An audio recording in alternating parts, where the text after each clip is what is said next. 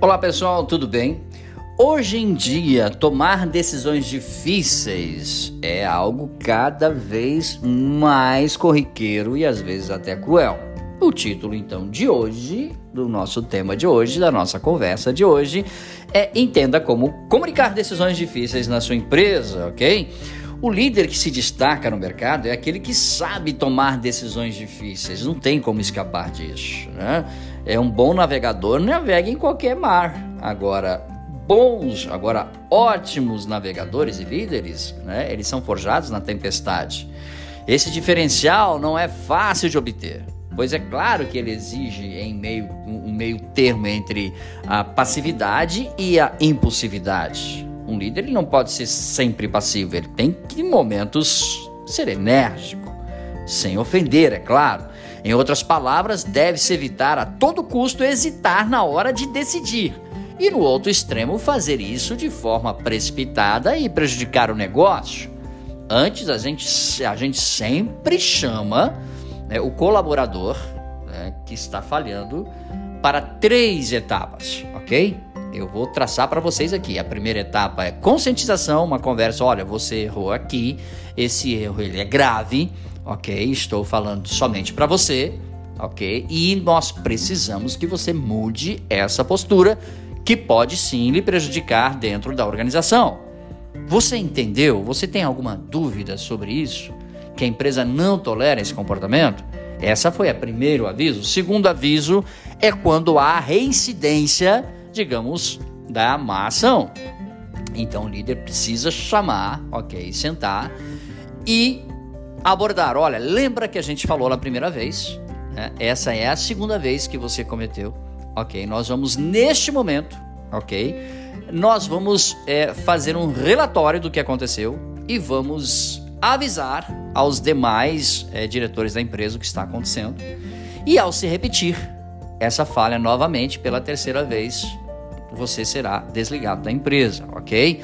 Essa falha não pode acontecer mais, ok? Agora nós estamos né, enviando o acontecimento, o erro, ok? Para a diretoria e na terceira vez, infelizmente, né, você não poderá mais trabalhar conosco, pois esse erro não pode se cometer com os clientes, digamos assim, ok? Então houve três passos: a conscientização, ok?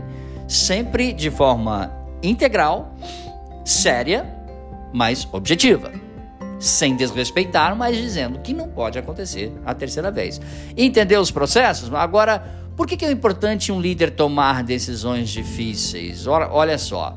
O líder ele, ele se depara todos os dias com essas decisões. Não é só no âmbito profissional, mas também na vida pessoal e familiar. Principalmente em relação, é claro, é, é ao primeiro, ele deve ter em mente que precisa abdicar de algumas crenças e achismos gerenciais que ele pode ter dependendo do seu tempo, é claro, de atuação no mercado, ok? É, é, agora, como tomar essas decisões difíceis? A chamada liderança, ela tem como é, um dos seus principais pilares a inteligência emocional, que a gente chama de liderança 4.0, né? que é a inteligência emocional dos gestores. Portanto, desenvolver é fundamental no âmbito das decisões, visto que ela aponta para um gestor que sabe ouvir a equipe, bem como dar e receber feedbacks que agregam valor dentro da empresa. Agora, como tomar essas decisões? Diante, é claro, da grande importância de um alinhamento com a transformação digital e processos de melhoria contínua, o gestor deve seguir passos e dicas para ganhar desenvoltura e profissionalismo na hora de tomar decisões difíceis. Né? Confira então agora, nós vamos passar para vocês né? as subseções a seguir, que seguem, digamos assim, uma decisão. Né? É difícil e as principais dela? Bom, primeiro é pesar os prós e contras da decisão, ok? O segundo é foco no objetivo, ok?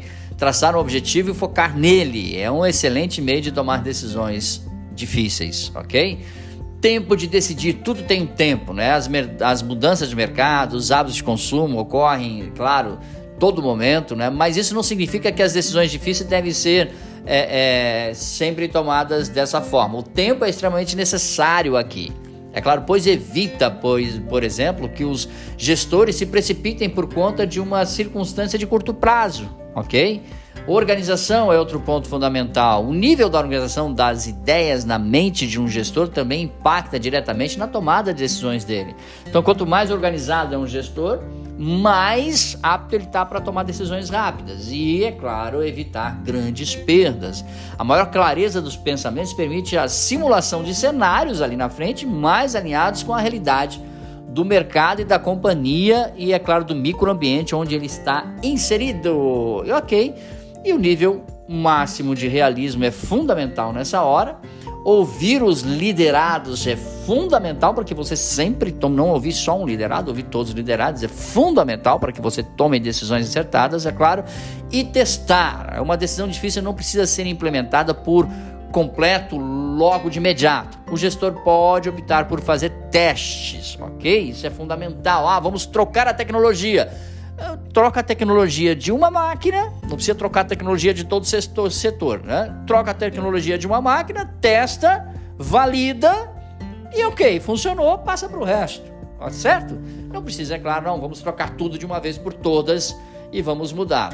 O que pode, a gente sempre diz, nada é tão ruim que não possa piorar, ok? E uma equipe, por exemplo, que tem um, um um equipamento muito ruim, aí você troca, troca todos, troca por outro pior, além das pessoas não entenderem, né? Ainda vai ser tão ruim quanto o outro e você gastou verbas e dinheiro, tá bom? Então, muito cuidado, liderar é uma arte de equilíbrio constante, principalmente para tomar decisões difíceis na empresa.